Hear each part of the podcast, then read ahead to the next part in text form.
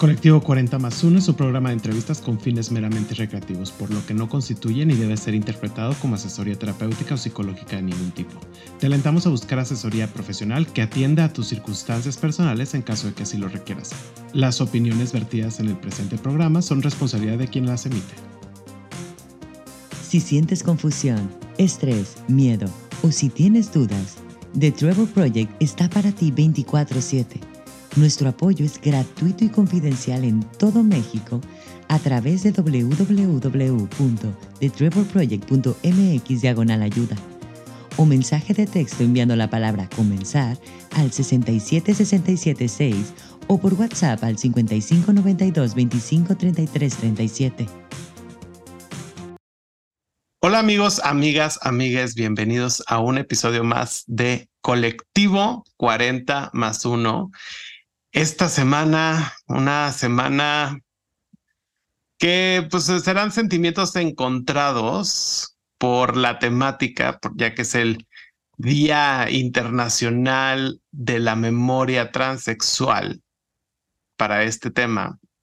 Tengo un, un invitado de lujazo, lujazo, lujazo, pero antes de decirles quién es, no olviden suscribirse en su plataforma preferida. También no olviden de dar like en arroba 40 más 1, 40 con número más con letra 1 con número en Instagram. Ahí va a estar toda la información, clips de este episodio y más. Sin más preámbulos, bienvenido Diego Martínez a Colectivo 40 más 1. Estoy muy contento de tenerte aquí. Hola Jerry, no, pues qué, qué, gusto estar aquí. Eh, es un honor para mí pues ser la voz de este episodio considerando pues la fecha, ¿no? Entonces pues gracias Jerry, gracias por la invitación y pues qué emoción estar contigo y con la gente que nos escucha. Al contrario, yo estoy muy contento de tenerte aquí porque justo les quiero poner el contexto, pues a ver, uno de los objetivos de Colectivo 40 más 1 cuando empecé este podcast es equilibrar toda la diversidad, ¿no? Y afortunadamente hemos tenido personas eh, de todo el acrónimo, pero desafortunadamente no habíamos tenido hombres trans dentro del programa. Entonces, para mí en verdad me da muchísimo orgullo tener a Diego en esta semana y sobre todo en esta semana, porque necesitamos visibilidad y hacer memoria de que las personas trans existen, que no solamente son las mujeres trans, sino también existen los hombres trans, que eso es muy importante de mencionar, sin hacer menos a las mujeres trans para nada, todo lo contrario, pero también hay que levantar la visibilidad. Pero sin más preámbulos, Diego, danos una pequeña introducción de quién eres, qué haces, qué haces, danos una, una pequeñita introducción de ti. Pues como dijiste Jerry, yo soy un orgulloso hombre transexual, bisexual, que nació en los noventas y que pues bueno, al, final del día, pues vive, yo le digo, como esta fase en el día de Godín, de, de estar en la oficina generando proyectos de diversidad, equidad e inclusión para, para las personas LGBT más, generar espacios de trabajo seguros para las personas LGBT más en Pride Connection México y por otro lado pues soy asambleísta del COPRED. Ese es como mi day job y mi gay job al mismo tiempo, ¿no? Porque es a lo que me dedico y creo que a lo largo de mi vida pues justamente he llegado aquí porque se ha vuelto mi propósito de vida. Eso es lo más importante y has hecho cosas increíbles, Diego, que vamos a hablar de ello en el transcurso del programa y sobre todo conocer la historia detrás de Diego porque ah, eres una persona muy vocal de la comunidad trans, eres una persona muy vocal de la comunidad también en general. Y quisiera primero empezar con una pregunta. ¿Qué representa para ti Goku de Dragon Ball Z?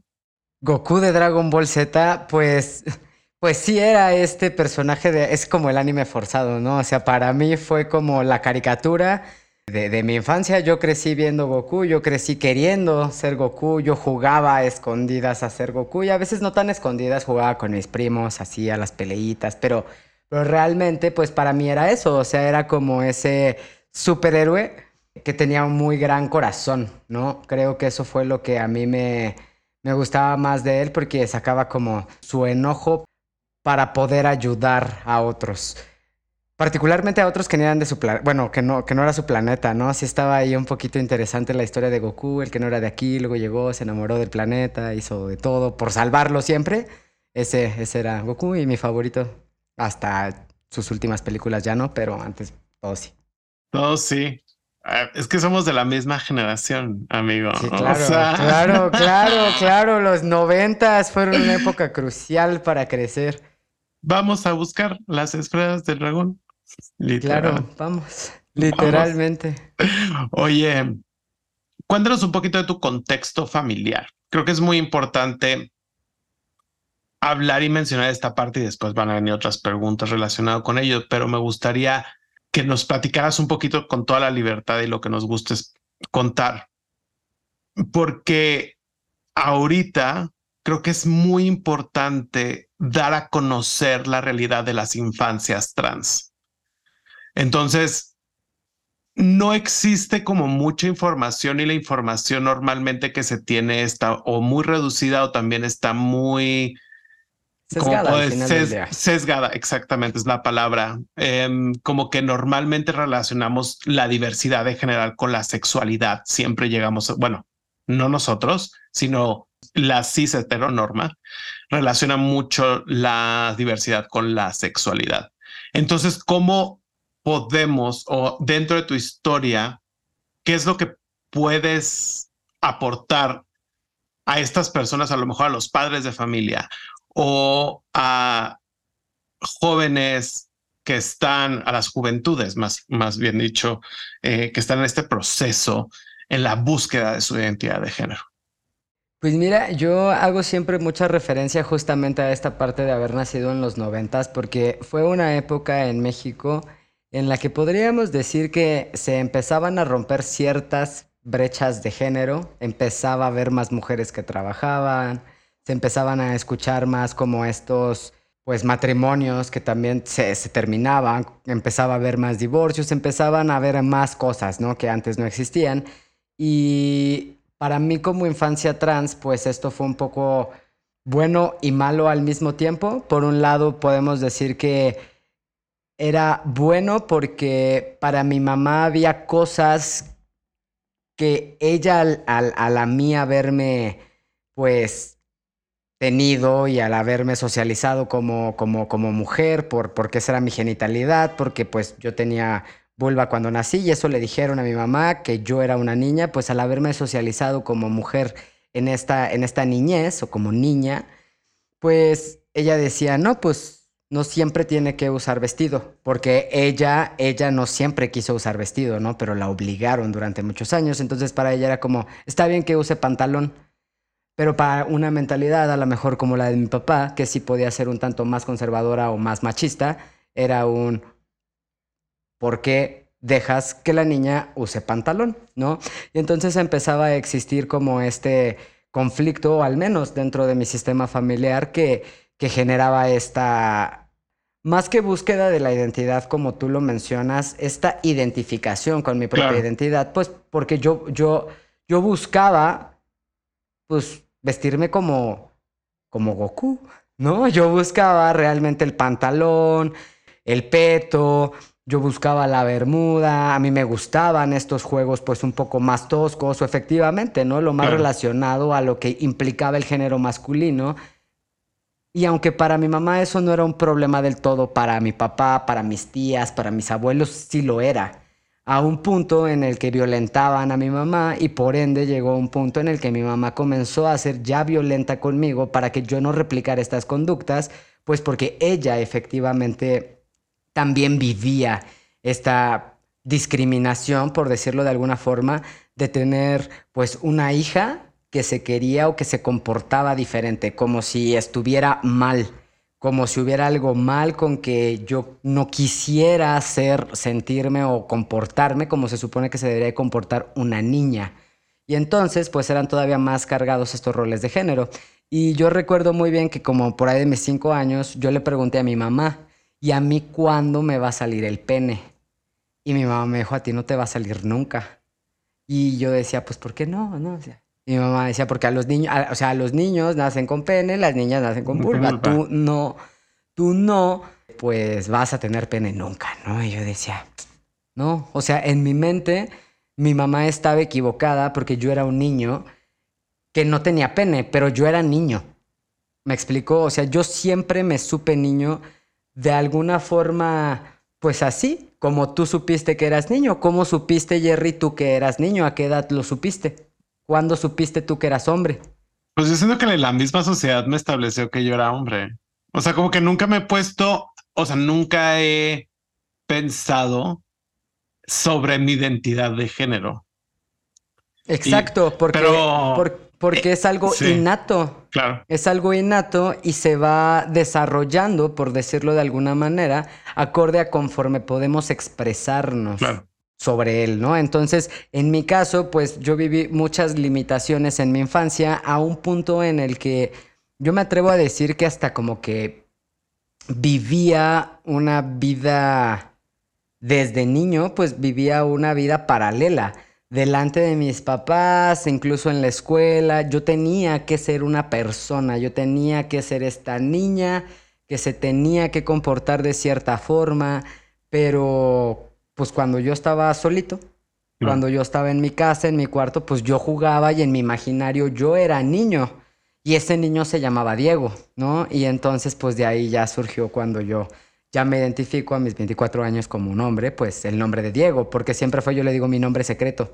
Pero. Pero ahorita ya no es secreto, es tu nombre. No, ahorita ya. No, sí, ahorita ya es una realidad, justamente, pero, pero hablamos de esta, de esta niñez que puede sonar eh, de pronto, pues muy sencilla, ¿no? O sea, puede sonar muy sencillo el de pronto que alguien te diga que no juegues a esto, o que no vayas a este lugar, o que no practiques cierto deporte, pero que te lo digan todo el tiempo, todo el día, todos los días, para todas las cosas que haces, en todos los lugares a los que vas, con todo aquello que tú deseas, pues cómo, cómo tú crees que va a ser la salud mental de esta infancia en la adolescencia, sabiendo que no, que no puede hacer real nada de lo que le gustaría porque no le dejan, porque le dicen que está mal. No le dicen por qué, solamente le dicen que está mal. Y aunque le dijeran por qué, tampoco podrías entenderlo. No podrías entender porque, no sé, a mis siete años yo tenía que jugar a la mamá y el papá y yo tenía que ser la mamá que lavaba los trastes, porque eso se jugaba en los noventas, ¿no? O sea, porque yo tenía que ser eh, la que hacía ciertas actividades y no el que hacía estas actividades y yo no entendía por qué tenía que ser la princesa en vez del príncipe, porque aparte hasta nombre de princesa sí tenía, ¿no? Entonces era muy complicado para mí como, como en esta infancia el poder sentir realización. Hasta que encontré como este punto medio en algunas actividades, más que juguetes, ya sabes tú que pues la Barbie, el Max Steel, el carrito o así, empecé a optar por pedir los Legos, los juguetes como más de construcción, como cosas un poquito más enfocadas, ya sabes, el rompecabezas, estas cosas que pues son a género, le digo yo, ¿no? A género, a prueba de novia, a prueba de todo, ¿no? Estos juegos con los que nadie más que tú juega, porque realmente era lo único con lo que a mí no me decían que no. Entonces, pues esa fue la mayoría de mi infancia, el, escuchar un constante no a todo, no al deporte que me gustara, no al poderle decir a la niña que me gustaba, porque yo me acuerdo que alguna vez por ahí de sexto de primaria le escribí una carta a una niña y la niña era hija del obispo de mi iglesia. Y esta niña, pues obviamente le enseñó la carta a su mamá, su mamá fue con la directora de la escuela y le hablaron a mi mamá.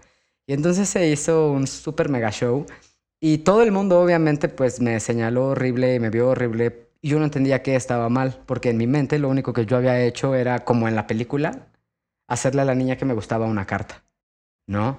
Entonces, esa es la situación que creo que atravesamos muchas personas de la diversidad sexual en esta niñez, porque pues al final no es como que a los 5, 6, 7 años, 10 años tú ya estés pensando en tener una vida sexual, pero, pero sí comienza este desarrollo, este desarrollo en el que sientes atracción y la atracción no es mala, pero a mí me dijeron que si yo era niña me tenían que gustar los niños y si me gustaba mi compañerita no le podía decir a nadie porque cuando le dije a alguien, mira lo que pasó, ¿no? Me golpearon como nunca.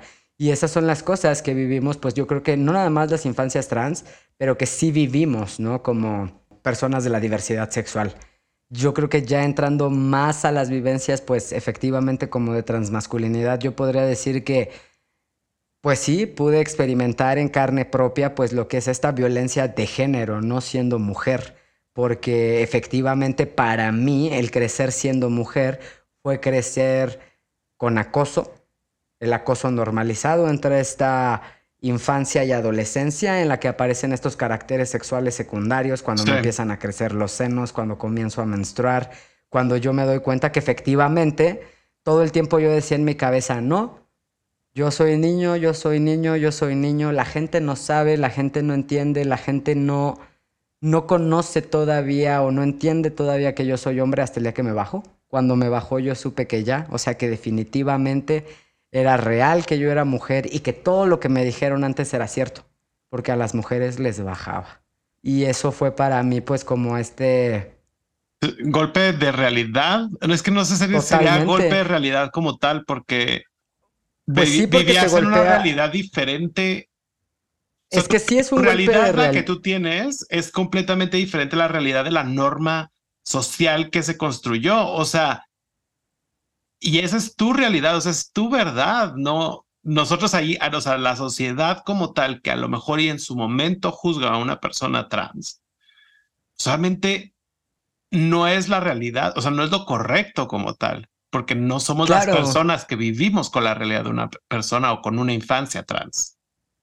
Claro, y yo creo que se pone, pues, no quiero decir peor, pero sí, porque efectivamente con este golpe de realidad ajena, porque es una realidad ajena, es una realidad impuesta, yo aprendía a escondidas cómo eran los hombres.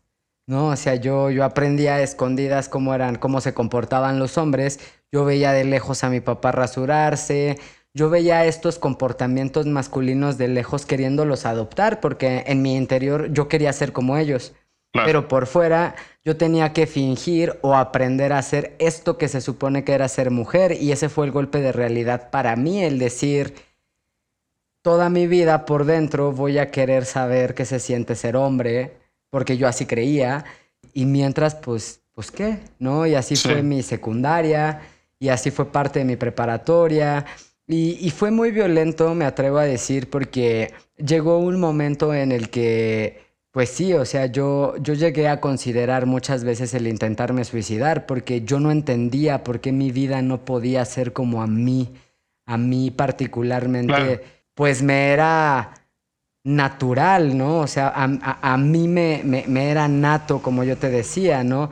Mirar a una niña de cierta manera. ¿No eh, normalizaste en cierta forma el que e, esta dualidad interna, ¿no? Y externa. O sea, me refiero, o sea, me refiero a tú por dentro decías, y estoy usando tus palabras, eh, yo por dentro decía, yo quería ser, o sea, yo internamente quería ser un hombre, ¿no? En ese momento, obviamente lo eres, pero yo tenía que comportarme con como la sociedad marcaba. Entonces, no sé si llegaste a normalizar en cierto punto tu realidad, o sea, de decir, pues es que esto es lo que es, a lo mejor hizo, o sea, soy yo cuando es todo lo contrario. Pues justo así como lo dices, o sea, fue un, un vivir eh, estas, estas dos realidades como si fueran realmente pues la correcta, la, correcta forma de vida, la, forma en la que yo o, mi ser esencial no, no, podía existir ante la sociedad porque nadie lo reconocía, nadie, nadie compartía conmigo que eso existiera.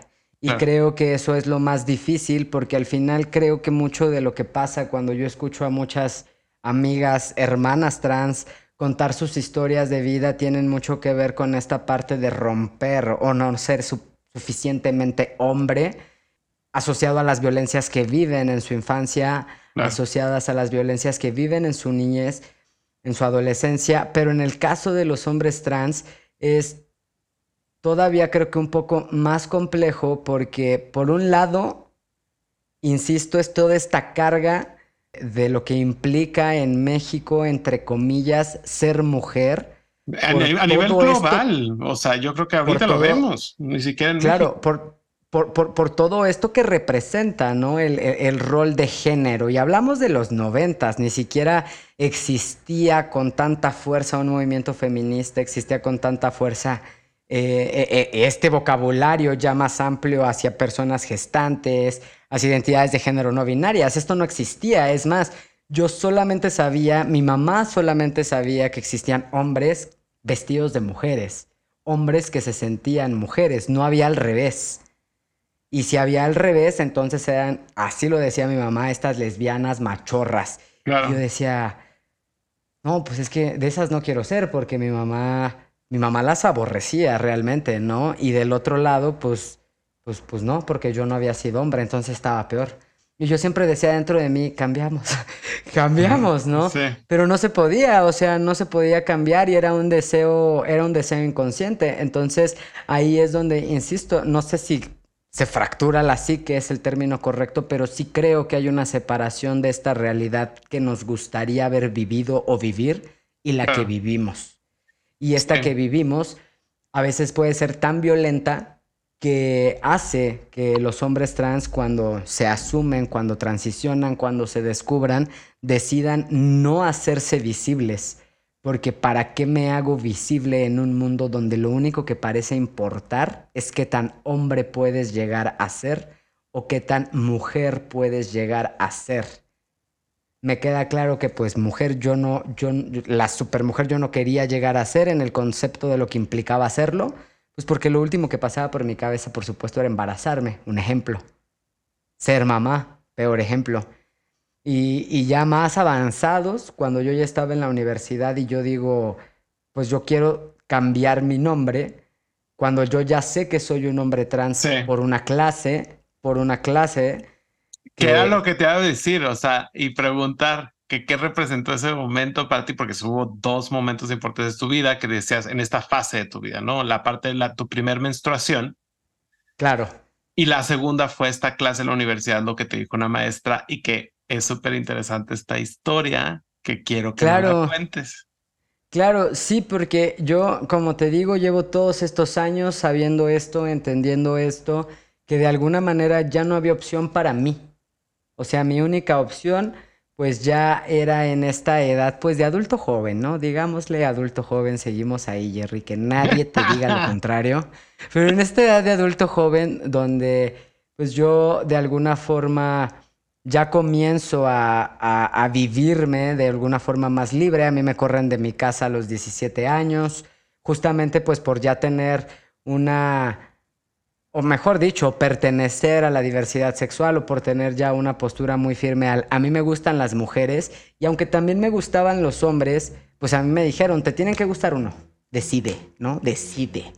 Y pues yo dije, bueno, la verdad me gustan más las mujeres, ya, soy lesbiana, sí, porque a mí me dijeron que si nacías con vulva y eras mujer y te gustaban las mujeres, eras lesbiana, no había opción.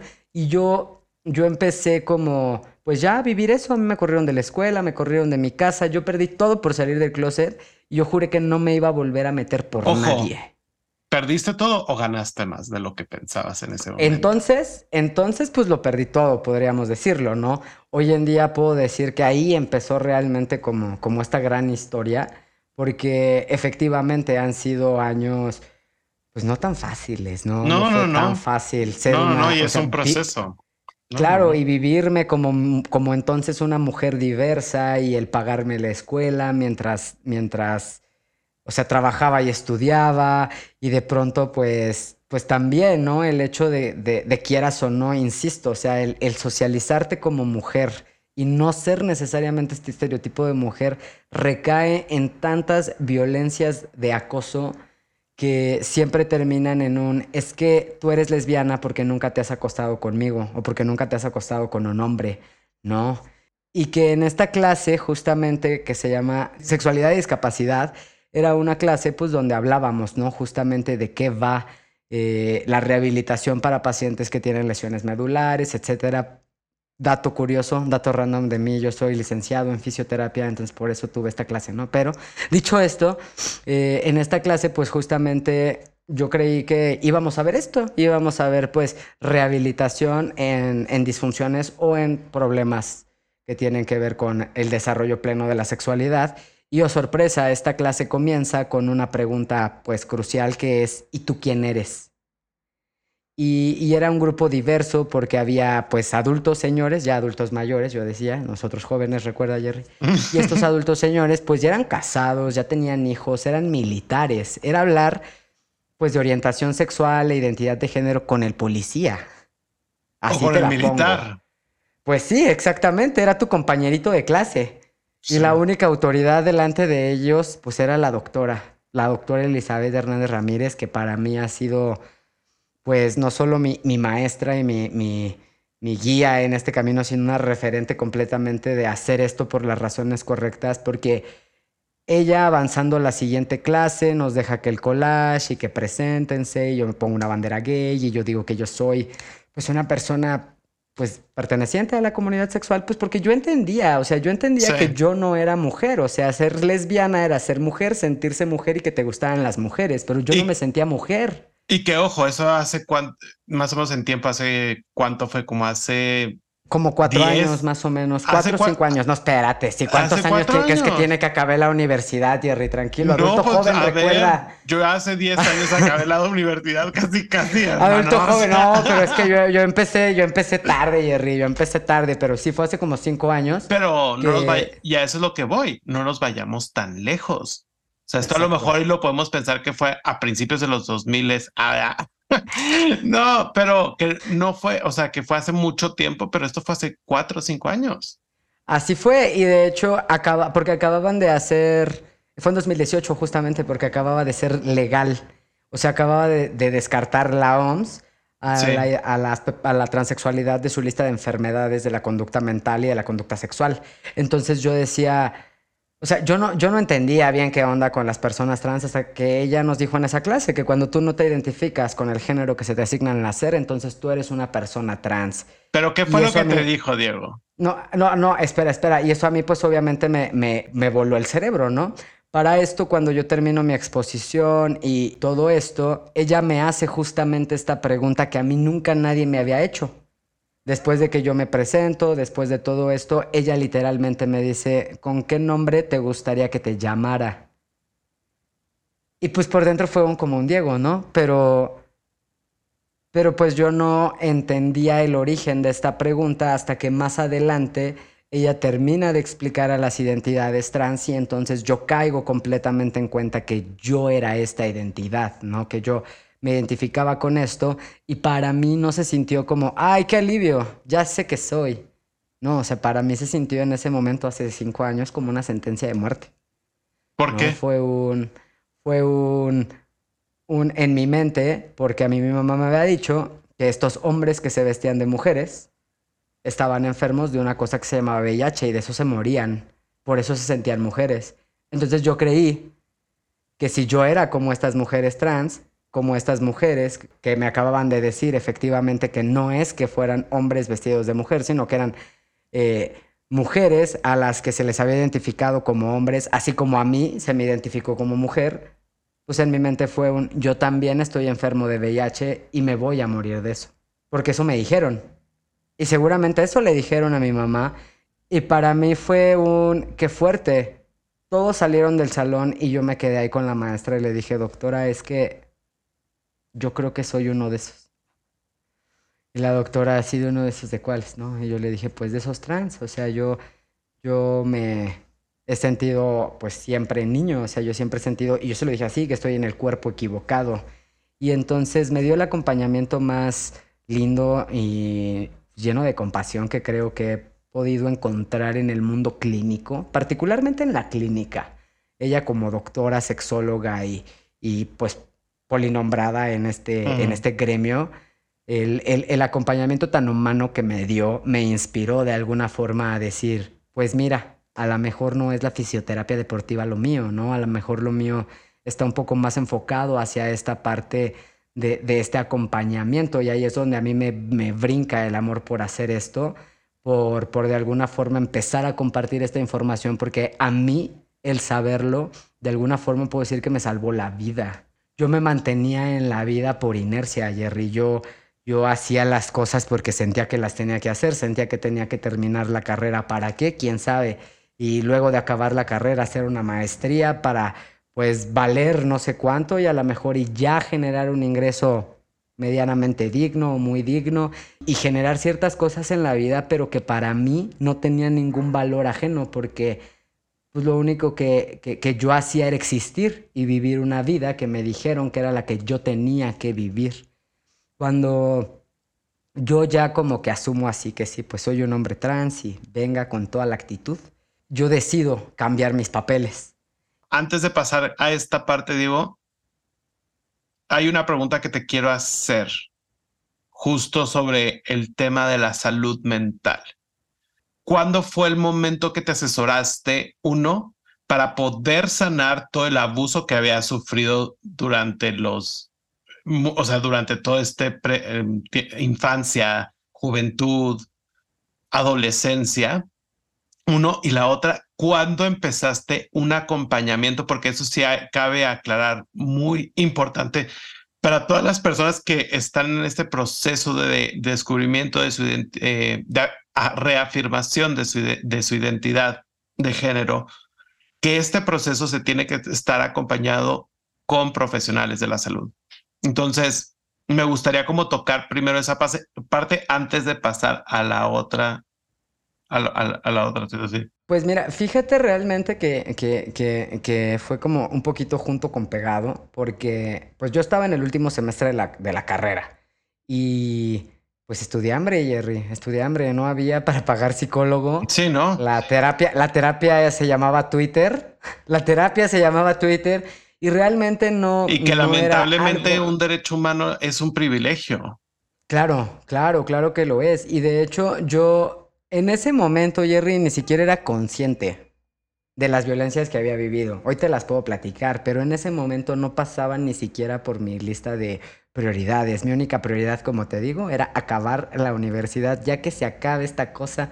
O sea, ¿a qué hora, a qué, a qué edad se titula? ¿A las cuántas tesis se titula uno? Y yo me acuerdo que a mí realmente lo que me movió a titularme, a, a cambiar mi identidad de género de forma legal, era que yo no soportaba que me dijeran licenciada. Ay, no. O sea, es verdad que lo que más disforia le causa a las personas trans es el nombre, el uso de los pronombres y la ropa. Y aunque mis amigos y mi círculo cercano no necesariamente me socializaban como mujer, sino hacia un intermedio, por decirlo así, hacia algo muy neutro, usaban un apodo que se llamaba, de, un personaje de anime que se llama Spike. Te van a censurar aquí todo así por derechos de autor, Jerry, pero este, este, pues era como mi, mi nombre, mi nombre alternativo, mi nombre otaku. Y, y, con este nombre, pues yo, yo, yo era pues una persona feliz, ¿no? Pero cuando había alguien que me hablaba por mi nombre eh, registral o cuando había alguien que me hablaba de alguna forma como muy en este femenino, pues ahí es donde venía esta fuerte ansiedad esta, esta, esta, este gran rechazo hacia esta realidad que, que, de alguna forma me era impuesta. Entonces, yo me, yo me informo, conozco a mi primer amigo trans en la misma época. Él me dice, le tienes que hacer así, vete a Ciudad de México, así y así y así. Y literalmente yo cambié mis papeles. Hoy a las 11 de la mañana me llamaba de una forma y a las 12 del día me llamaba de otra. Y eso para mí fue como un, sí se puede, ¿no? Y yo lloré, Jerry, yo lloré de felicidad porque cuando yo ya tuve mi acta, cuando yo ya tuve mi CURP, yo me acuerdo muy bien que tenía un cuarto de Harry Potter hacia abajo de unas escaleras que yo rentaba y, yo me puse a llorar. Porque fue un sí se, se logró, o sea, sí, sí se podía. Y fueron 24 años que me dijeron que no que no porque yo no había nacido con un pene. Eso era todo el problema. Y un día un juez dijo, si se puede y háganle como quieran, ¿no? Entonces para mí ese y fue la momento, queso pues, les, les, dijo el juez ah, y la queso. en ese entonces el genuino y la queso en ese entonces y para mí fue pues obviamente muy muy, muy fuerte porque ya era real. Sí. Ya era real y ya nadie me podía decir, no es cierto. Entonces, a partir de ahí, pues ya comienza, yo creo que la, la segunda temporada, tercera temporada de, de, de, de, esta historia. Ahora sí, ya como una, como una transmasculinidad, porque, porque ya empieza este verdadero reto del, del, del estar en un mundo de hombres. Claro. Antes, antes como sea, yo sabía que en un mundo de hombres, de alguna forma, yo tenía pues una ventaja, ¿no? Los hombres a lo mejor, una ventaja muy jodida, pero los hombres a lo mejor te pueden eh, agredir o acosar sexualmente, pero no te pueden golpear.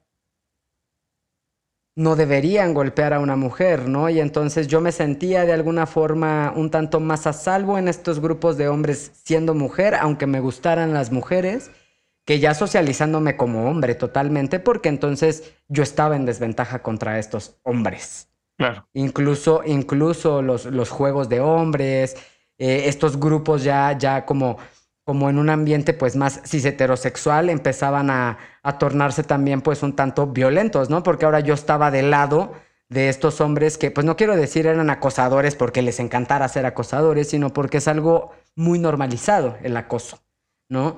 Incluso esta violencia entre pares también es muy normalizada entre hombres y yo decía, ok, ¿dónde me vine a meter, no? Porque, porque efectivamente yo, yo paso de este, de este estar siempre como en un segundo plano, en una zona, no quiero decir de confort porque nunca lo fue, que, que confort puede tener siempre estar a la defensiva, que confort puede tener siempre estar como en este hasta competir, ni siquiera quiero decirlo así, pero, pero por ejemplo con mis parejas siempre eran así de pues es que yo no sé por qué les gustan las mujeres y parecen hombres, ¿no? Y era como... O sea, porque ese tipo de violencias vivimos los hombres trans. Incluso cuando ya transicionas, siempre va a haber un alguien que te diga, pues no importa lo que digan tus papeles, para mí tú nunca vas a ser un hombre. ¿Y quién te preguntó? No, o sea, la verdad, la, verdad pues la verdad, quién te crees? Pues sí. ¿quién, quién, quién eres tú de alguna forma para para revisarle los genitales a alguien y decir tú sí eres suficientemente hombre o suficientemente mujer. mujer. Claro. Y, en mi caso, pues creo que, que, ese fue como uno de los, de los primeros golpes de realidad de ser un hombre trans. Sí. Que al no verme necesariamente, pues, uy, qué rudo o suficientemente barbón o con esta corporalidad que se podría considerar muy masculina, pues entonces empezaron a decirme como un, no te ofendas, pero pensamos que eras gay. Claro. Y yo, como si ser gay fuera una ofensa, ¿no? Porque ser el mundo de hombres en el que, en el que yo estaba. Exacto, claro. Y en el mundo de los hombres, el gay. Y pues, bueno, tú lo puedes también, o sea, lo vives también. O sea, el gay es el débil, ya sabes. O sea, como que siempre hay una correlación entre el gay es la debilidad o la femineidad en el hombre. Siempre. Claro, y es que... Cuando no necesariamente es eso, ¿eh?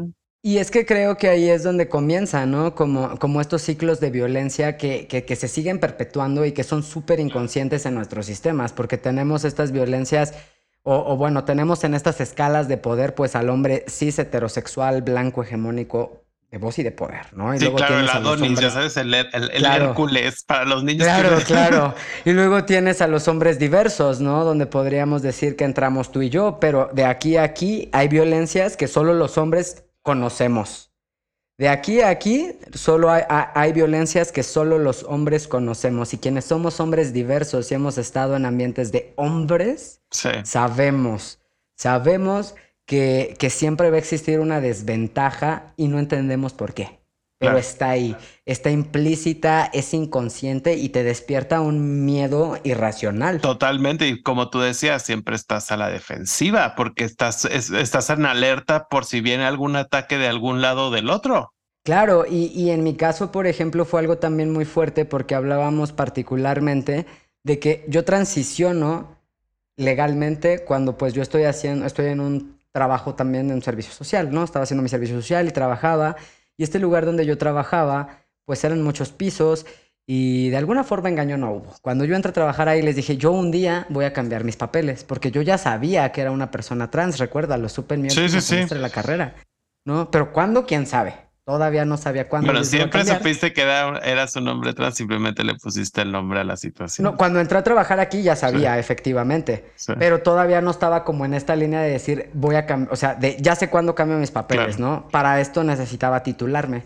Justamente cuando yo ya estoy en esta línea de la titulación, voy a, a, realizar mi cambio de papeles, estoy yo arreglándolo en la escuela y en el trabajo pues no tienen idea de qué hacer. Estamos hablando de que si hoy pocas son las empresas que tienen estas sensibilizaciones hacia las personas trans, que comienzan a implementar políticas para el acompañamiento en temas de reafirmación de género sexual, en temas también de reafirmación de género hacia tratamientos hormonales, etcétera. El hecho de que yo cambiara mis papeles hace cinco años en el Estado de México, particularmente en Toluca, fue como ¡pum! O sea, le explotó la bomba al call center porque no sabían qué hacer. Y durante tres meses me tuvieron presentándome con mi nombre anterior, aunque yo ya tuviera mis papeles oficiales, porque ellos no tenían un proceso. Eso no solo es discriminatorio, es violento. Y yo no sabía que estaba viviendo violencia. Ojo, ahí nada más quiero, o sea, sí puedo entender la parte que tú dices que puede ser violencia, pero también cómo puede ser violencia si tampoco hubo educación o no había protocolos o no había información durante un, un momento en donde una persona está transicionando. Ok. Porque también es muy desconocido también esa parte, Diego. O sea, como que sí, sí siento, esa sí es mi, mi, opinión y le entiendo perfectamente a tu, a ver, tú lo viviste en carne propia, o sea, no me tienes por qué a mí decir exactamente eso. Y hubo otros factores adicionales, pero viéndolo como una manera objetiva, yo creo que no hay no había conocimiento y eso fue hace cinco años, o sea, apenas están empezando hace como dos o tres años meter protocolos de inclusión en, para una persona que está transicionando en cuanto a género. Eso, no quiero ser la abogada del diablo, pero... No, no, no, no, y no lo eres, Jerry, porque, porque de hecho ese fue el argumento que usó la empresa, ¿no? O sea, nunca lo hemos hecho, danos oportunidad y nosotros te llamamos, ¿no? El problema es que mientras nosotros te llamamos, se estaban atropellando mis derechos humanos. Claro, eso sí. Y, y eso es violencia. No importa si la empresa sabe o no sabe qué hacer. Si la, si, si la empresa no toma acción para educarse, para sensibilizarse o por lo menos para encontrar qué hacer con este colaborador de manera correcta, entonces sí se están atropellando sus derechos, sí se le está discriminando y sí, la discriminación es un acto violento, porque a mí me preguntaron, ¿y a qué baño vas a ir? ¿Y ya te operaste? Eso me lo preguntó el de relaciones laborales. Sí, claro. ¿No? O sea, ¿operarme qué? Esa era la pregunta. Por eso te decía, o sea, no sé, obviamente este caso es completamente aislado. O sea, es muy común, ojo, es muy común, pero también ponerlo en la parte de decir necesitamos educar más a las empresas. Para claro, claro, pero, pero, pero no era obligación de Diego Martínez educar a la empresa. Eh, Diego Martínez, entonces, entonces apenas estaba educando en estos temas para sí mismo. No era obligación de Diego Martínez hacer el proceso para que la empresa pudiera tener un, un, protocolo ante estas situaciones, que claro que se iban a seguir repitiendo por estadística, Jerry, por estadística. Sí. Eh, hay una persona trans en cada 200 personas, ¿no? Entonces, por estadística, claramente no iba a ser el único caso de este, de este call center. Y a lo que quiero llegar con que yo permití que estos tres meses se me llamara así es porque justamente como tú, yo no sabía que la empresa estaba incurriendo en un delito, yo los justificaba. Y hubo acciones legales después, por ejemplo, en el caso de Nicté, en el momento de su transición, sí hubo un proceso, pues también hubo discriminación a toda regla, a amigos, amigas, amigas, si no han escuchado su episodio, es el episodio número uno. Vaya. Para que puedan ponerse un poquito más dentro de la historia, pero hubo discriminación en ese caso también. No fue, no fue hace mucho tiempo, fue hace nada, o sea, tres, cuatro años más o menos, si mal no recuerdo. Mismo caso con el tuyo. Ahora, y creo que esta pregunta te la va a hacer a la mitad como de tiempo, porque sé que va a venir eh, es, eh, eh, la respuesta que vas a dar va a, va a ir aunado justo a esto. ¿Cómo es la inclusión de los hombres trans en el mundo laboral?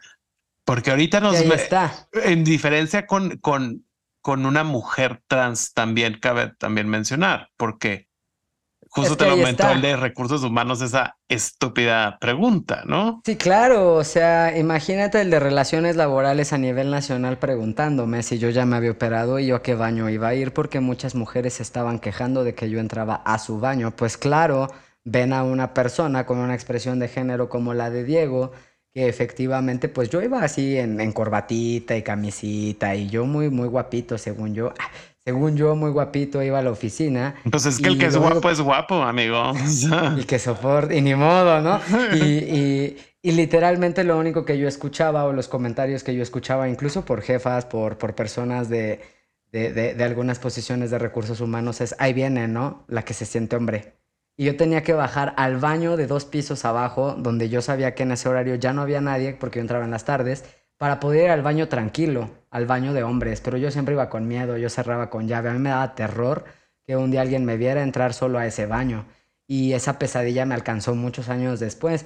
Por eso cuando tú hablas de por qué los hombres trans no son tan visibles, por qué no hay tantas historias de hombres trans en el mundo laboral, Jerry, cuando yo me siento en una taza, mi chorro suena diferente si el de al lado se percata de que la persona que está sentada en esa taza no necesariamente es el estereotipo de hombre que le dijeron que tenía que ser, pues yo sé que lo único que mi agresor necesita es una oportunidad y en ese baño la va a tener.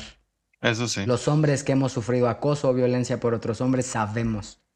Sabemos en qué momento somos más vulnerables y eso fue lo que hizo que yo me callara, Jerry.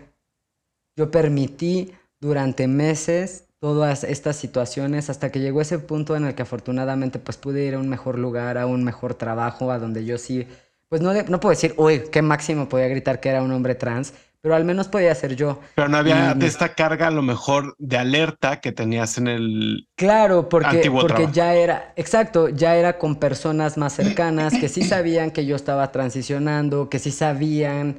Eh, pues vaya que Diego era un chico trans y punto, pero no había más cuestiones en relación a esto, no había simplemente una aceptación de mi identidad, de mi persona y eso para mí fue suficiente para que yo entonces me diera cuenta que sí había muchas cosas que yo tenía que trabajar conmigo, ¿no? El, el, eh, esa pregunta que hacías, ¿no? De en qué momento yo dije, ah, tengo que sanar todo este desmadre. Ah, ¿en qué momento? ¿En qué momento dije eso? Pues eso creo que yo lo pude decir cuando termino la... Cuando ahora sí termino por fin, ya me titulo, me dicen licenciado Diego Martínez, este ha sido ya por fin se acabó la universidad, cuando ya tengo este trabajo un tanto más estable, cuando ya soy este hombre reconocido, por, por decirlo de alguna forma. Por la ley, en cierto. Claro, por la ley, por, ya, ya por la sociedad, porque también ya tenía esta lectura social como un hombre, pero yo no me sentía pleno yo todavía tenía esta sensación de que había algo mal conmigo, de que yo no merecía, de que yo no era suficiente, porque pasé de tener una relación súper, ya sabes, Teenage Dream, que tuvo de todo, cajuelas, regaños, gritos, escondites, todo, ¿no? Tuvo de todo, porque al final también la, la, familia de mi pareja no aceptaba que, que de pronto pues su hija no anduviera con el hombre que tenía que andar, ¿no? Y, y, y yo venía de esta muy bonita relación que, que, pues termina, muere de causas naturales y, y, paso a este estar conmigo, a verdaderamente estar conmigo, a darme esta oportunidad de, de, dar este brinco adentro y decir, llevo más de 10 años sin hablar con mi mamá. Y no hablo con ella porque, pues, ¿qué va a decir ahora que vea que soy? ¿No? o sea, no, no nada más, mamá. O sea, no nada más, mamá. Eh, fue, fue ser lesbiana, ¿no? Peor, porque pues para lo que a ella le enseñaron las personas como yo, pues ya éramos lo peor de lo peor que existía. Entonces, ¿qué le iba a decir? Ma, ya me titulé, pero fíjate que dice así mi certificado, ¿no? Y, y, fue complicado, fue complicado el volverme a acercar a ella y darme cuenta que pues yo podía llegar de hablarme con todo el mundo y de tener, no sé, reunión con 30 personas el mismo día y que mi mamá me hablara con el nombre anterior, aunque las 30 personas me hablaran con el Diego Martínez. Y, y entonces se viene, ¿no? Se viene como, como, como estas, pues, estas heridas inconscientes, obviamente, que tenemos todos, de decir qué, qué fuerte puede llegar a ser que todo el mundo respete tu identidad, menos tu familia. Y entonces también es ir adentro y entender que de pronto, pues no es que mi mamá no quiera o no me quiera, es que para ella reconocer mi identidad de género y aceptarla y amarme tal y como soy, puede llegar a ser desobedecer a sus padres. Y eso no cualquiera lo haría. Sí, tienes que entender como el contexto también la realidad y las expectativas que muchos papás tienen. Claro, porque al final mucho del reclamo, o sea, porque en eso se convirtió con el tiempo por parte de, de, de mamá en su momento, fue como este reclamo, de es que Tú hiciste tu vida, tú cambiaste tus papeles, tú todo y nunca pensaste en lo que yo tendría que hacer, en lo que yo tendría que decir, porque aparte a los papás se les olvida que los hijos no somos de su propiedad. Sí, claro. Los hijos tenemos una vida autónoma, independiente, pero que, que gracias a ellos que nos dieron la vida, que gracias a las herramientas que nos proporcionan, pues podemos tener esta vida. Entonces para mí fue un proceso muy complejo primero más que de perdón, ¿no? Porque de pronto creo que el perdón puede sonar un poquito sobrevalorado de, a mí me decían, ya perdona a tu mamá. Ay, no, no, no. Pues perdonarla de qué, o sea, mi mamá, mi mamá no me hizo nada, ¿no? Mi mamá me dio la vida, yo se lo agradezco mucho, pero, pero siempre hay como esta, esta doble vuelta hacia el, el, el, el de pronto uno mismo saber, saber que ha vivido con esta herida de exclusión lo que las personas transgénero vivimos se llama una herida de exclusión por orientación sexual e identidad de género. Y esta herida puede llegar a ser traumática, tan traumática que pues implanta en lo más profundo de tu psique al punto en el que efectivamente tú sabes que no mereces. No importa qué tan tanto te diga la sociedad o te reafirme tu identidad, la identidad de género con la que tú te identificas, hay algo que se llama disforia y nada más tú lo vives y yo hoy me puedo ver increíble, pero el 11 me va a bajar. Y otra vez viene este golpe de realidad para mí. Sí. Porque, porque a mí los 11 me baja. Porque por alguna razón mi cuerpo no puede aprovechar el tratamiento hormonal y entonces siempre estoy en este sube y baja hormonal y no entiendo por qué. Y entonces ahí es donde efectivamente o estás acompañado profesionalmente desde el área de la salud mental, desde el área de la endocrinología, desde el área de la clínica no porque sea malo ser una persona trans o sea una enfermedad ser una persona trans, es que lo adyacente a ser una persona trans, es decir, todo esto social, todo esto que vives en la infancia, toda esta invalidación de tu identidad durante la mayoría o mayor parte de tu vida hace que cuando tú te identificas, que cuando tú creces, pues vivas de dos formas, o aislado o en el completo anonimato, porque por eso los hombres trans no se visibilizan. ¿Para qué? Sí, pues ¿Para, ¿Para qué te digo que soy un hombre trans si en el momento en el que lo sepas y tú y yo estamos quedando, pues ya te pensaste de todo y dijiste, ¿y pues cómo vamos a coger? Es un ejemplo, ya la mejor y ya, ¿no? Te desanimas y ya no la armas. Y entonces, ¿te acuerdas cuando decíamos que los hombres o sea, los hombres diversos viven violencia por parte de hombres, pues, cis, heterosexuales. Bueno, los hombres trans también vivimos violencias por hombres diversos que nos dicen que no somos suficientemente hombres para poder. Por lo mismo, pero por las mismas razones que una persona cis heteronormada. Y me comentaste una vez que platicamos esta frase de cirugías, vemos disforias, no sabemos. De ahí es más relacionado ello. Claro, porque al final del día, insisto, tú a mí me puedes leer completamente como un chico. Sí. ¿No? Perfectamente. Pero de ahí a que me digas, no sé, vamos a una fiesta en la playa o vamos a una pool party y el, y el ovni es yo os traje de baño, pues yo la voy a pensar, ¿no? Porque yo no me voy a sentir tan cómodo con mi cuerpo a lo mejor para estar ahí. Claro. El ovni, esa, esa frase me la acabo de, la acabo de descubrir hace que dos semanas que estamos claro, este programa. Claro, ¿no? O sea, y, y, y, bueno, o sea, yo, yo no sé si me sienta de pronto tan cómodo, ¿no? Y, y insisto, o sea, caras vemos, disforias no sabemos, porque tú no sabes si, si Diego hoy amaneció y, y, le bajó y trae toda la inseguridad encima porque se puede manchar, porque es horrible tener cólicos. Solo las personas que menstruamos sabemos lo horribles que pueden llegar a ser esos días, lo incómodo que puede llegar a ser, hasta, hasta caminar, Jerry, es incómodo cuando te baja, ¿no? Y, y, eso, y eso causa mucha disforia, particularmente a los hombres trans, por eso esta insistencia de pronto en estar en estos tratamientos hormonales, en usar testosterona, en de pronto también adquirir esta, esta pues sí, me atrevo a decir, ¿no? Pose masculina, hombre, muy varonil, así. ¿Por qué? Porque si yo por fuera no luzco de esta manera, entonces todo el mundo se va a dar cuenta que no soy. Y vive siempre creyendo esto, esto que, que de pronto no eres, aunque tú sepas que sí eres. Tú ya le compraste a todo el mundo que no eres porque toda la vida te lo dijeron. Sí. Y entonces vienen también estos temas de pareja, porque si bien muchos hombres trans son heterosexuales, es decir, pues son hombres que les gustan las mujeres, también habemos hombres trans bisexuales que nos gustan hombres y mujeres, y hombres trans que son gay. Y muchas de las violencias que viven los hombres trans que son gay es que es justamente esto. O bisexuales también.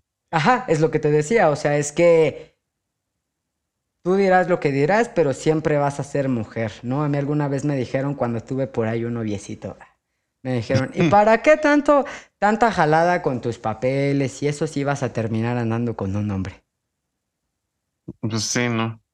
¿Qué les dices a estas personas, no? Que también te lo preguntan desde el total amor y desde el total desconocimiento. Claro. Entonces, para mí, para mí realmente, como, como el irme abriendo hacia estas cosas, hacia estas conversaciones, también fueron, pues, pues, pues más que esclarecedoras con estas personas, pues también llegaron a ser como definitorias, ¿no? Si lo entendiste chingón y si no, ya no, es cansado tampoco educar todo el tiempo. O sea, no es cansado. O sea, entiendo que es necesario y a lo mejor y tu nuestra generación, he dicho, en tu generación de hombres y mujeres trans, como que es la generación de la educación.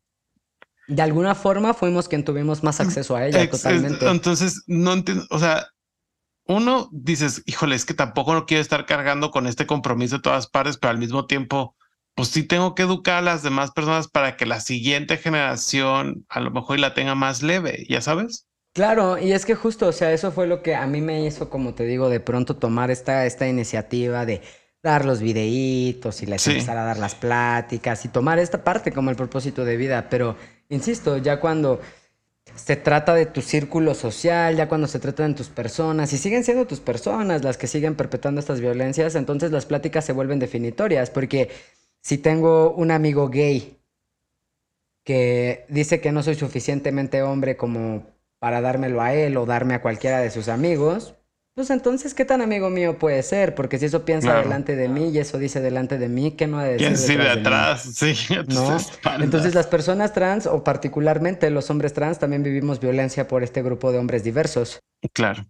Las mujeres cis heterosexuales nos violentan porque literalmente eh, hay corrientes feministas radicales que dicen que los hombres trans no existimos, que somos mujeres confundidas por el patriarcado, que queremos transicionar a este género masculino de poder para, pues, borrar mujeres, ¿no? Nuestro hobby, nuestro hobby es borrar mujeres. Sí, claro, sí, te despertaste un día y dijiste. Claro, yo dije, vamos a borrar mujeres. Y aunque efectivamente los hombres trans borramos a la mujer con la que se nos socializó a la mujer que registraron en esa acta de nacimiento, no necesariamente es cierto que nosotros vamos por la vida borrando mujeres, sino más bien eh, vivimos esta violencia por parte de estas mujeres que además también en estas, como decíamos, relaciones, que es bien importante destacarlo, o sea, las relaciones de pareja no, no, no debe de ser algo que pase a segundo plano, o sea, es parte incluso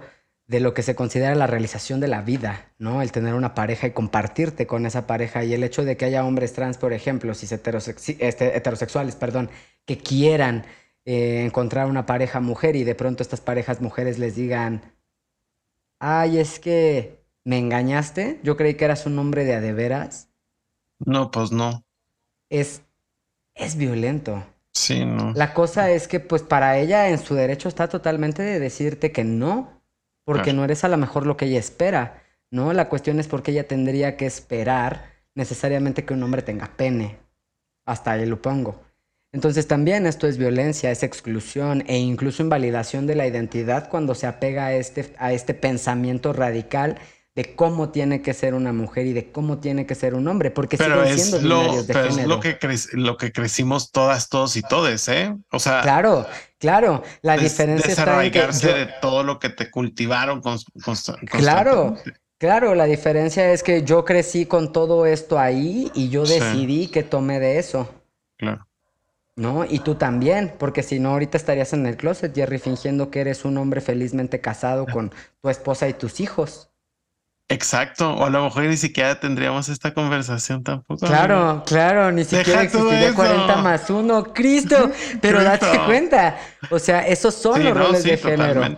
No, eso, eso es lo que, lo, que trae consigo esta carga social y a eso súmale las violencias que vivimos también por mujeres diversas. La cantidad de hombres trans que denuncian violencia de pareja, violencia de pareja por mujeres diversas. Hay mujeres que les pegan a los hombres trans y de pronto cuando un hombre trans quiere levantar la voz, deja de ser un hombre trans y se porque vuelve eh, exactamente un agresor. volvemos a lo que nos decías al principio del programa, ¿no? O sea, que un hombre tiene todas de perder con el género opuesto porque pues, es. ante la ley. O sea, porque tú, si te defiendes, tú eres el, tú eres el agresor, o sea, tú eres un agresor y Claro, o sea, el hombre Si, tú estás recibiendo agresión en ese caso. Claro, y el hombre siempre va a tener esta, esta, esta connotación, ya nada más por el hecho de ser hombre, de ser violento, ¿no? Pero ¿qué pasa con estos hombres que también viven este tipo de violencias por sus parejas y que no lo pueden hablar con nadie? Claro. Porque, porque entonces vienen todos estos prejuicios con los que tú creces sobre ser hombre, que los hombres no lloran, que los hombres no no se quejan, que los hombres no esto, los hombres no aquello, y cómo reaccionas con una pareja. ¿Cómo reaccionas con una pareja que te está violentando, que te está agrediendo? Porque sí sucede. Y yo lo marco muchísimo porque cuando a mí me preguntan que por qué los hombres trans no son visibles, te pregunto, ¿y por qué sí lo serían con todo lo que te acabo de decir? ¿Es una pregunta para mí? Yo te la puedo responder. yo digo que sí es importante. Entiendo a ver, más dicho, no entiendo, porque no he vivido la violencia que a lo mejor un hombre trans ha vivido. Nunca lo voy a entender, ni a lo mejor las violencias que yo he recibido o que una mujer lesbiana o quien sea, cualquier persona que reciba una violencia. Pero, esta parte del pero es, necesitamos a hombres trans que realmente puedan dar a conocer sus historias independientemente de eso para poder empatizar y poder focalizar la realidad de un hombre trans. Por eso creo que es, que es importante.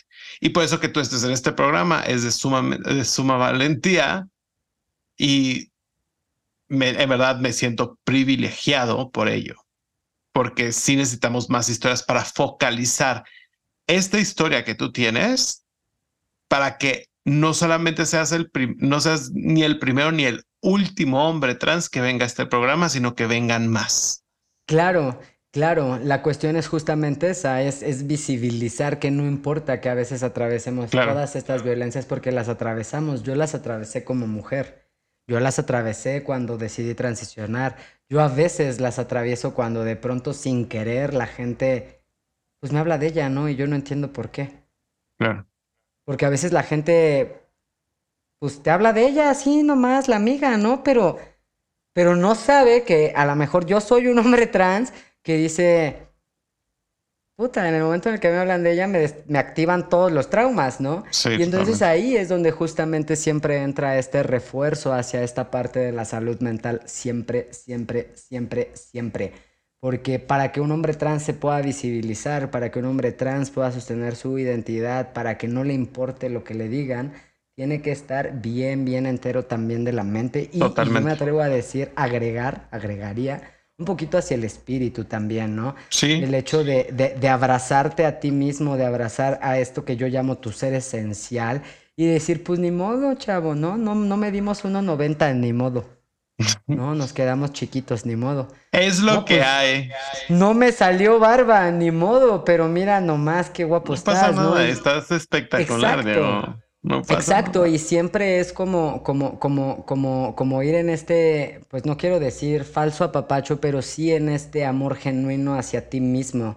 Claro. Y, y, reconocer también el valor que de pronto hay detrás de haber sobrevivido a todas estas cosas, porque sobreviviste, ¿no? Porque eres valiente, porque eres muy fuerte y porque creo, o sea, genuinamente que cuando una persona trans, particularmente un hombre trans, se visibiliza, hay otros 10 que le van a poder ver y van a decir, oye, si se puede, ¿no? O sea, que Elliot Page sea hoy ese gran referente para las transmasculinidades, eh, si se puede, ¿no? Y de pronto el ver que empiezan a brincar más personajes transmasculinos, que empieza ya a abrirse más este tema, ¿no? De pronto venimos de un fenómeno llamado la casa de los famosos, ¿no? Donde se posicionan las historias de, esta, de estas mujeres trans, de esta mujer trans particularmente, también permite que surja este otro lado, ¿no? Si esto es una mujer trans, ¿qué es un hombre trans?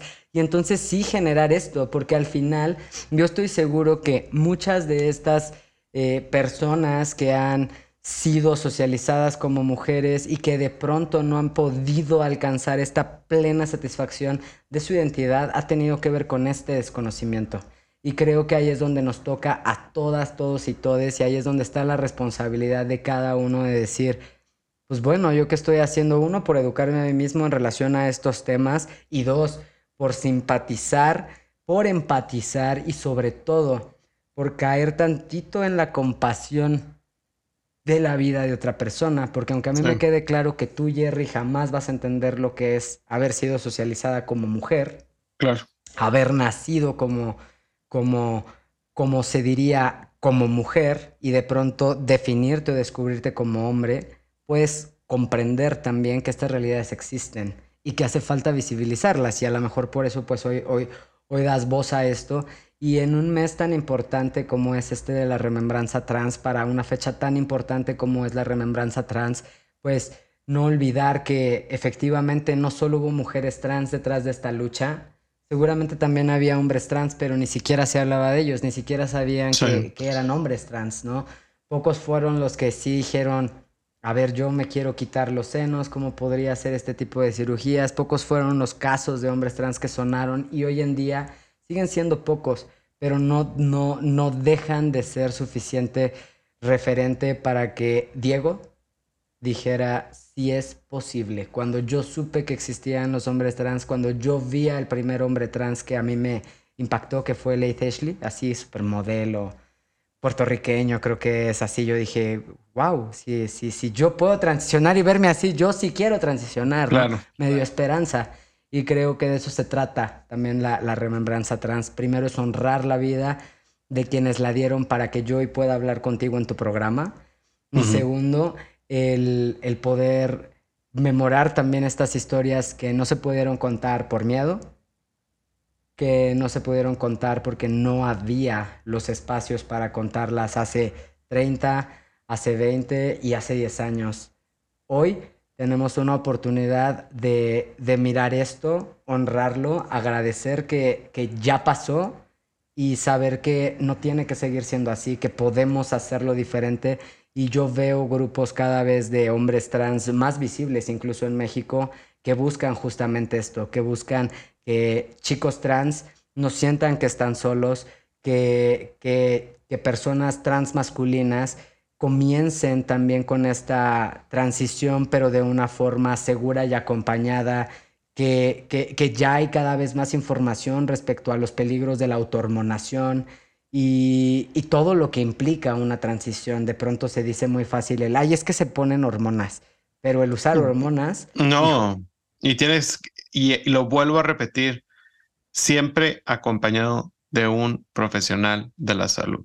Siempre. Siempre. Siempre, siempre, siempre. siempre. Oye, nada más esto lo que hace súper breve. Se nos está empezando a acabar el tiempo con esta pregunta. Números de hombres trans versus los números de las mujeres trans. No sé si existan como tal. Sabemos que las, el promedio de vida de una mujer trans es alrededor de los 35, 36 años en México. ¿Existe esta cifra en México? ¿Y cuál es? Pues mira, realmente no hay una cifra que, incluso hasta para las mismas mujeres trans pueda ser como considerada. Antes se hablaba de unos 35, 36 años porque hablábamos pues de todo lo adyacente, ¿no? Si no tuviste educación, pues vives una precarización social. Esta precarización social te va a orillar al trabajo sexual. Probablemente en el trabajo sexual puedas vivir estas violencias que te lleven a una muerte prematura. Eso súmale los modelantes, súmale como muchas otras cosas que pueden favorecer, pues, que tu salud se deteriore y que por alguna razón mueras o peor aún te arrebaten la vida. Peor te la quites, ¿no? Cualquiera de las anteriores pues está asociada justamente a esta marginación social o a esta herida de exclusión.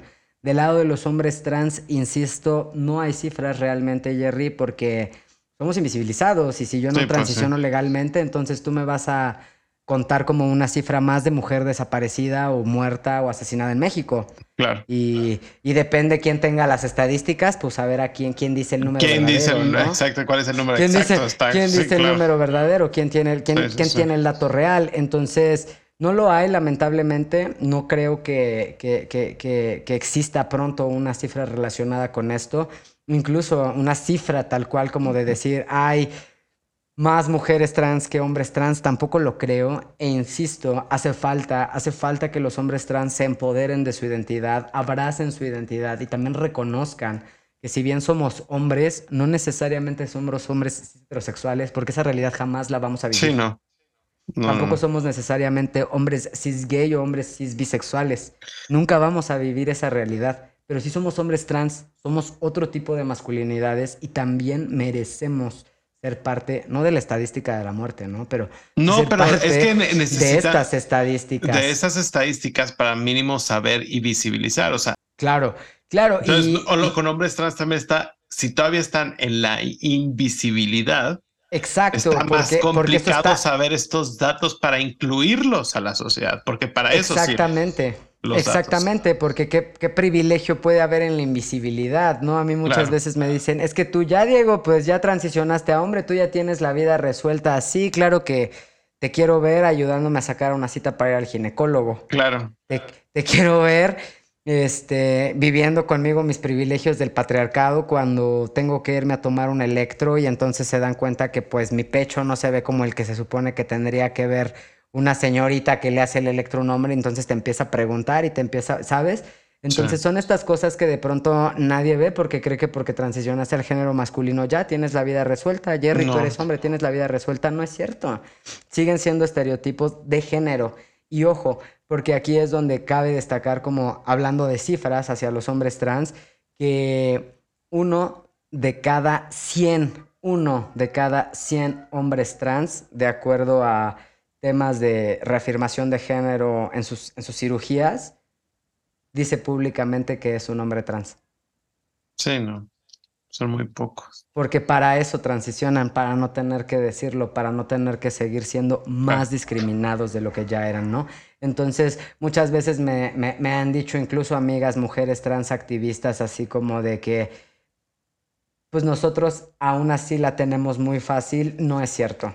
Yo creo que que, sí vale la pena, no quiero decir rascarle a las historias de vida de los hombres trans en un sentido de qué pobrecitos podemos llegar a ser, sino más bien de lo que cruel y cruda puede llegar a ser la soledad por miedo a este rechazo todo el tiempo. Pero sí son los más marginalizados, Diego. O sea, exacto. O sea, que yo creo que de toda la diversidad, después de esta entrevista, es como reafirmo, no solamente las mujeres trans, los hombres trans, es una marginalización y no solamente por parte de la sociedad, sino en el mismo colectivo. Y eso es muy importante recalcar. Claro, claro, porque, porque no dejas, no dejas nunca de, cargar con ese estigma de, lo, de lo que se supone que tuvo que haber sido para ti la vida. Y lo que los demás todavía ponen en ti sobre esa carga de vida, creo que particularmente el hecho de, ser un hombre que de alguna forma se siente en desventaja contra estos hombres te orilla a dos cosas, a invisibilizarte o a hipermasculinizarte, ¿no? Y los que se hipermasculinizan, pues sí transicionan esta parte del patriarcado violento que, que, también es un mecanismo de defensa, consciente o inconsciente, hacia estas violencias. Entonces, al final, no deja de ser un sistema, no deja de, de alguna forma, ¿cómo decirlo? Pues marcar estas pautas y estos patrones de conducta de los hombres trans que dicen, pues está muy padre, pero yo nunca voy a decir públicamente que soy un hombre trans. No hace falta, porque para él decirlo es volverse a violentar. Así de fuerte puede llegar a ser ser una persona trans masculina. El hecho de que si tú asumes tu identidad en voz alta, sabes que alguien efectivamente la va a invalidar porque todo se resume al falocentrismo, al punto en el que creen que es más válida la, la, vivencia de una mujer trans, es más violenta la vivencia de una mujer trans que la de un hombre trans. Por el mismo Porque todo sistema. se resume al falocentrismo. Así de simple. Así de simple. Oye, Diego, pues ya vamos a cerrar. No, sí. Estamos ya hasta 10 de la noche grabando este Listo, episodio. Jesús, sí. Oye, dos preguntas. La primera, comentabas de que te gusta mucho el anime y el, ah, me pues imagino que te gusta mucho el manga también. Algunos, algunos así fue, sí, sí, sí. ¿De qué se trataría el manga de la historia de Diego? ¿Cuál sería este plot? Se me fue como la palabra en, en, español la sinopsis de este manga. Ojo, no es un anime, ¿eh? Manga anime. Pues sería realmente, o sea, creo que mi historia comienza cuando Diego llega a la Ciudad de México, cuando acepta el trabajo que podríamos decir pues, el trabajo de sus sueños, que es dedicarse a su propósito de vida de manera formal, hace un año. Y pues comienza, ¿no? Ya a, tener esta, esta vida, esta vida yo le digo de lobo trans, ¿no? De, de, este, de esta persona que muchos años pues le decían que era un lobo disfrazado de ovejas, pero no, era un lobo trans, era una persona trans que llega a una ciudad, a un trabajo donde todo el mundo acepta lo que es, todo el mundo lo reconoce como lo que es y empieza a florecer, empieza a vivir estas aventuras, estas cosas que solo podía soñar.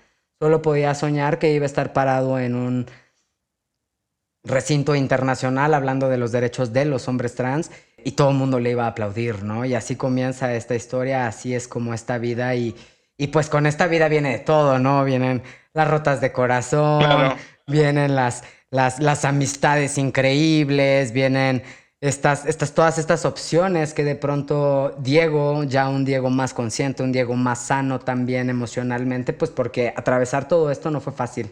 ¿no? Y es algo que también creo que se puede contar muy bien en este anime, ah, de, de, de, cómo Diego también. Manga anime, ¿eh? Manga anime, sí, porque, porque primero empieza la historia, tienes toda la razón, este manga anime, ¿no? Y, y efectivamente, como pues como, pues no, no, evoluciona, ¿no? Porque no es Digimon, pero, pero sí como, como de alguna forma, pues, pues se va convirtiendo en hombre, ¿no? Este lobo trans va transicionando a hombre, porque también estamos, como decíamos, en esta etapa de adulto joven, es padre, ¿no? Vivir esta, esta edad en la que sientes de alguna forma esa realización en la vida por creerte la que lo eres. Entonces creo que ese es, ese es el anime. El anime empieza en el momento en el que Diego se muda aquí, sí, haciendo referencia y honor a todo lo que vivió antes, pero no dejando que eso defina, ¿no? La historia que se viene, porque, porque me queda claro que pues se vienen cosas maravillosas.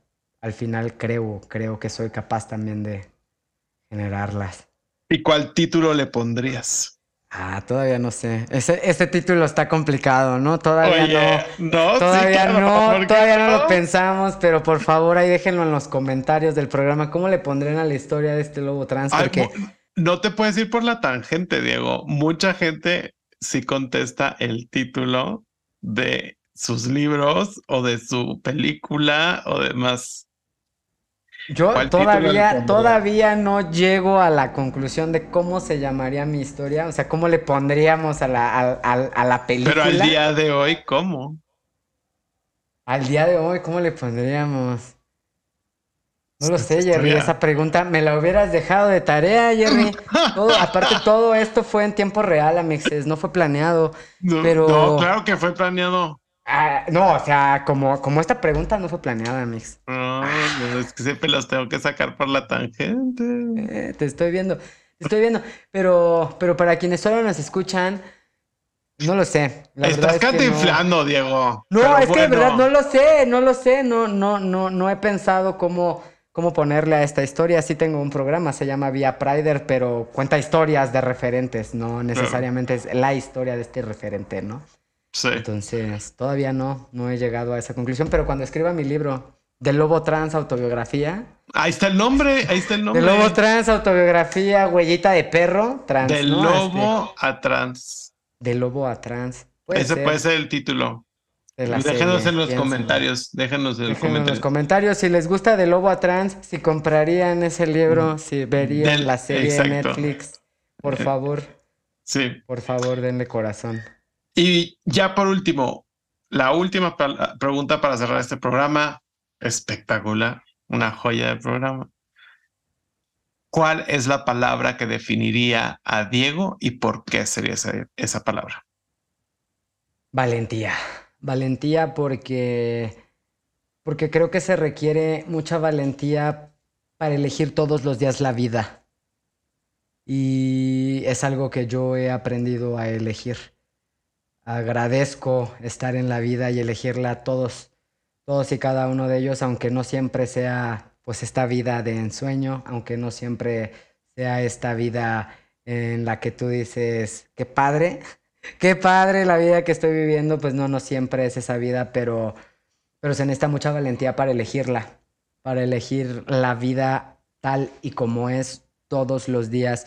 Y creo que eso es lo que, lo que me define el, el, el, poderla elegir, porque muchos se la quitan por no poder ser quienes en verdad son. Ah. Y eso es lo que yo honro, honro cada, cada, cada remembranza trans, el que yo elija estar en la vida. Creo que es eso, valentía, valentía de elegir mantenerme en la vida, aunque no sea la que me hubiera gustado, aunque no sea como se supone que debió de haber sido, yo elijo la vida tal y como es y le digo sí. Así es, Diego. Mira, has cruzado desiertos, junglas, hielo, ya sabes. No, es que de verdad, o sea, y demás, o sea no, no alcanza un episodio, obviamente no alcanza una hora para para, esto nos pasamos más de una hora. No, ya sé, ya sé, por eso episodio de dos partes, pero, ah, pero, pero vaya, o sea, al final, al final creo que, que, mucho o de lo más importante para mí compartir aquí es eso, que la vida de las transmasculinidades merece ser reconocida, que, que merece ser contada también con todos y cada uno de sus de sus contrastes, porque pues yo te hablo desde un privilegio en el que a lo mejor ya tengo un empleo súper padrísimo, en el que a lo mejor y me dedico a hacer lo que me gusta, tengo amigos como tú, tengo amigas como Nicté, que, que, que, que es gente que no nada más está, no quiero decir de acuerdo con mi identidad, sino que impulsa, ¿no? Mis, mis talentos, que impulsa. Y que, independent, y que independientemente vemos más allá, sinceramente, de tu, de tu identidad o de tu transmasculinidad. Te vemos como persona. Ojo, es importante reconocer transmasculinidad. Totalmente, pero, pero, pero también es importante hablar y reconocer que las familias de las transmasculinidades merecen las mismas herramientas que tú y yo estamos teniendo. Que las familias de las personas LGBT más en general merecen estas herramientas porque si yo viví esas violencias, si yo crecí con ese, con ese entorno hostil, fue porque mi familia no tuvo las herramientas para hacerlo diferente y las herramientas son la educación particularmente en estos temas. Entonces, pues tu programa hace eso de, de, muchas formas, Jerry, y yo estoy muy, muy agradecido en serio de haber estado aquí hoy, porque es muy importante esta fecha para, para mí particularmente como persona trans. Y, y pues nada, agradecer, agradecer mucho que, que pues tú hayas visto eso en mí, porque al final pues vemos también lo que llevamos dentro, amigo. Al contrario, mil gracias a ti por venir a este programa. Como te dije al principio, estamos de manteles largos. Y si tú eres un hombre trans, aquí habemos mínimo dos personas, no somos muchas ahorita en este programa, pero sé que las personas que han venido en este programa están ahí para ayudarte y que sepas que no estás solo. Tienes que entender eso, no estás solo, no eres el único en este mundo, sino vemos muchísimas personas que estamos ahí para apoyarte en lo que podamos. Y si no sabemos, investigamos. Tú no te preocupes y te asesoramos. Diego, ¿dónde te encuentran? ¿Dónde te buscan? ¿Dónde es más fácil tener un contacto contigo? Pues así más fácil en mi LinkedIn me encuentran, ahí estoy como el Diego Martínez del Lobo Trans, en todas las redes sociales estoy como del Lobo Trans. Casi no estoy ahí como siempre el uy qué pendiente, pero ahí comparto mi vida, y comparto cositas, detalles, filosofo, fotos, cositas, ¿no? Entonces a mí del Lobo Trans con doble L, ahí estamos. Oye, ¿y tu podcast cada cuánto sale? ¿Dónde lo pueden encontrar? Bueno, el programa Sale todos los martes, se llama Via Prider, igual está en la plataforma de podcast de su preferencia. También de pronto hacemos pues videos, hacemos como contenido un poquito más específico hacia algunos archivos, canciones, cosas como más hacia, lo, lo mencionaba, esta cultura LGBT, todo esto que ha sido referente en nuestra historia y que de pronto pues hoy impacta sin que nos demos cuenta. Entonces también ahí estamos como Be a Prider, sé un orgullo en inglés, ¿no? Porque Así estamos. Ah, y pues ya ahí. Porque buscas la internacionalización por eso. Pues es que mira, necesitamos ahí el dólar. Que paguen en ingresos en dólares, me dijeron. En dólar y, en euro. En dólar y en euro. Y yo, pues mira, poniéndole el nombre a la americana, pero también, pues sí, obviamente reafirmando mucho esta parte de que pues, tú te vuelvas este sinónimo de orgullo para ti, no para los demás. Entonces, pues de eso va. Sin historias no hay orgullo. Vía Prider también Estamos ahí en las redes sociales así y el programa todos los martes. Buenísimo. A ustedes no se les olvide suscribirse y seguirnos en arroba 40 más 1, 40 con número más con letra 1 con número y suscribirse otra vez en su plataforma de streaming de audio favorita. Escúchenos como cada miércoles. Nos escuchamos la siguiente semana con una nueva historia. Hasta luego.